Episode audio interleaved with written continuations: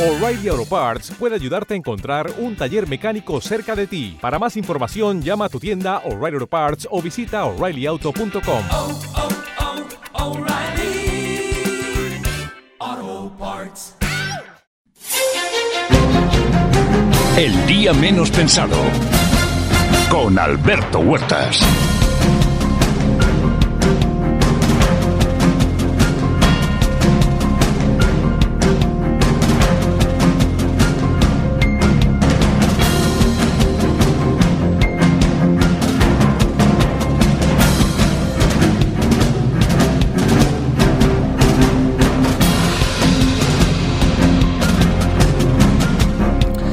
El periódico cualquier día de la semana y verá la noticia de que alguien en algún lugar del mundo ha sido encarcelado, torturado o ejecutado porque sus opiniones o su religión son inaceptables para su gobierno.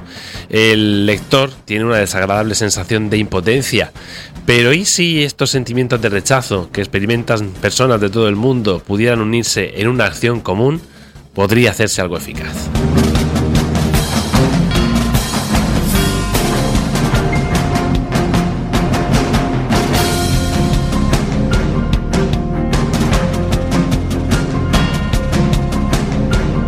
Amnistía Internacional fue fundada en 1961 por el abogado Peter Benenson, que pronunció estas palabras. La institución desde entonces se ha convertido en un movimiento mundial de más de 10 millones de personas que se toman la injusticia como algo personal. Se trata de personas que trabajan por un mundo en el que todos puedan disfrutar de sus derechos humanos. Y hoy queremos conocer un poco más cómo funcionan y las acciones que llevan a cabo y para ello contamos hoy en el día menos pensado con Carmen Tico Verdú. Ella es portavoz del grupo de Amnistía Internacional en Murcia. Buenos días. Buenos días. Carmen, ¿ante, ante qué tipo de problemáticas eh, se involucra Amnistía Internacional? ¿Cuál es, digamos, vuestra razón de ser? Nuestra razón de ser es la defensa de los derechos humanos. Desde que se, de, se eh, pronunció después de la Segunda Guerra Mundial la Carta de Derechos Humanos, esta es nuestra, nuestra base para toda nuestra defensa en cualquier parte del mundo. Y, simple, y actuamos incluso simplemente porque una persona eh, se haya sufrido violación de derechos humanos en cualquier parte. Por ejemplo, eh, pongo el, ejemplo en estos momentos de movilizaciones que se están llevando a cabo pues por personas que, que, tanto en Afganistán como en Israel, por simplemente defender los derechos humanos, están siendo encarceladas, torturadas o incluso asesinadas. Solo que una persona eh, sufra estas violaciones, la organización internacional nos ponemos en marcha y denunciamos, por un lado, damos a conocer a la población de estas violaciones de derechos humanos, pedimos su apoyo mediante firmas, como se ha hecho desde el principio, y las llevamos a los gobiernos de los distintos países del mundo pidiendo eh, o bien que se realice en función de lo que del derecho que se haya violado y su magnitud, o bien que se, resarza, o bien que por otra parte eh, se, se, se, pueda retroceder en él. Esta es nuestra manera de actuar en todo el mundo, que como has dicho, somos más de 10 millones de personas y en Murcia estamos un grupo que llevamos a cabo estas acciones. Uh -huh. Y por ejemplo, en conflictos como, como el de Ucrania, ¿qué funciones lleva a cabo Amnistía Internacional? Pues Amnistía Internacional no es una organización pacifista, por tanto, nunca se ha pronunciado contra la guerra. Amnistía Internacional ha, declarado que Rusia ha cometido una agresión en Ucrania, pero nunca pide el no a la guerra, por lo y hay alguna gente que esto no lo comprende. Amnistía Internacional se basa en el convenio de Ginebra y de lo que son las, agresiones que se pueden cometer en guerra, que no se pueden cometer, como son las agresiones contra civiles o también contra sus viviendas o, edificios, escuelas, hospitales. Y esto, esto es lo que denuncia Amnistía Internacional, bien sea eh, Rusia, como hemos visto, como en algún momento también Ucrania utilizó algunos enclaves estratégicos donde se podía lesionar a población civil y también lo denunció. Es decir, que mm, lo que pide a los países es que no agredan a otros y sobre todo en caso de que hayan guerras, que se respete el convenio de Ginebra respetando la población civil.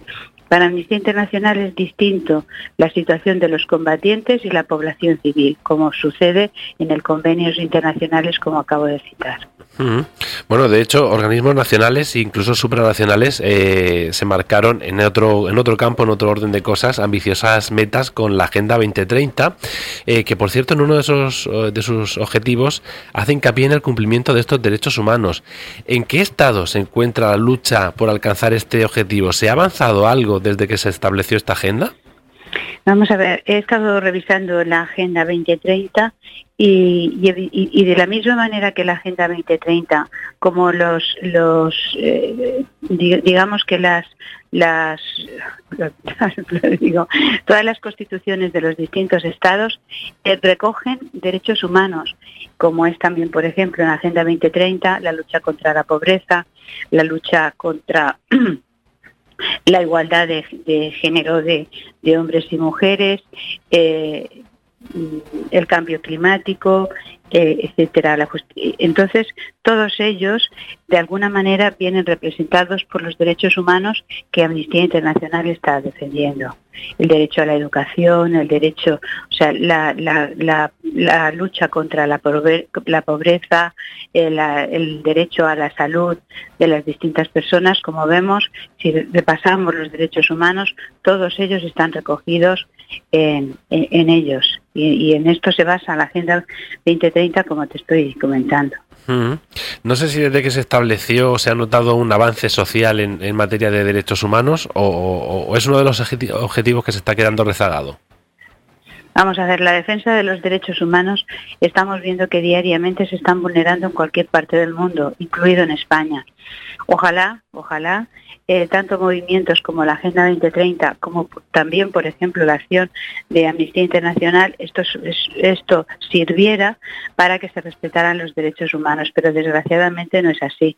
Nosotros en España en nuestra Constitución, como te estoy diciendo, igual que en Agenda 2030, está el, el, derecho al trabajo, el derecho a una vivienda digna, el derecho a la educación, el derecho a la atención sanitaria, que como ahora te comentaré las acciones que hemos llevado a cabo en España, y todo esto vemos que se sigue vulnerando. Nuestra misión es seguir denunciando, seguir presionando y al mismo tiempo si seguimos saliendo a la calle para que la gente tome conciencia y con sus firmas nos ayude a presionar a los gobiernos, porque es la única manera que tenemos de, intentar que, esto o, mejore o no retroceda. Pero desgraciadamente en el mundo y en España incluido, la situación de los derechos humanos es bien difícil. Precisamente te iba a preguntar eh, que bajo estos eh, preceptos y bajando a un plano más eh, regional o más local, ¿cómo es el trabajo que se desarrolla en el día a día del equipo de Amnistía Internacional en la región de Murcia y qué objetivos persigue? Pues mira, en la región de Murcia, el, equipo de, Amnistía Internacional llevamos a cabo distintos, distintos ámbitos.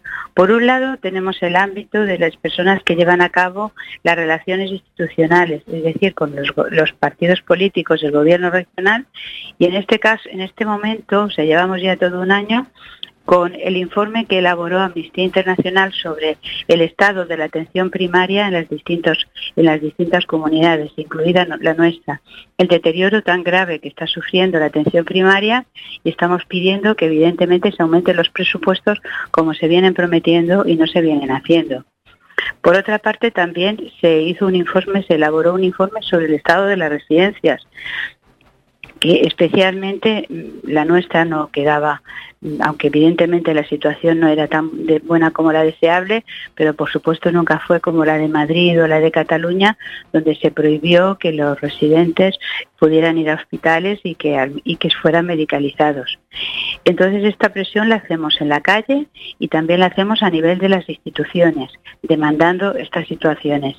Por otra parte, también llevamos a cabo educación eh, de, de derechos humanos en los centros escolares, para que los niños y niñas de nuestra región conozcan los derechos humanos y conozcan también las violaciones que se están cometiendo, porque las mismas acciones que llevamos a cabo en estos momentos, estamos llevando a cabo una acción sobre Israel y Palestina, los territorios ocupados de Palestina. Estamos pidiendo que lo que se tiene que demoler no son las casas de Palestina, sino lo que se tiene que demoler es el apartheid que para ello Amnistía Internacional realizó una investigación propia durante varios años en, Israel y los territorios ocupados para poder declararlo como apartheid y declarar la vulneración que se estaba llevando a cabo con los palestinos. Y todas estas acciones conjuntamente, como digo, las hacemos en los tres ámbitos, a nivel institucional, en la calle y en los centros escolares. Mm. ¿Y cuáles son las opciones que tienen los eh, aquellos que nos estén escuchando para apoyar esta, esta labor de Amnistía Internacional? Pues ponerse en contacto con nosotros y o bien también entrando en la página web de Amnistía Internacional, donde ahí pueden firmar todas las acciones que estamos llevando a cabo.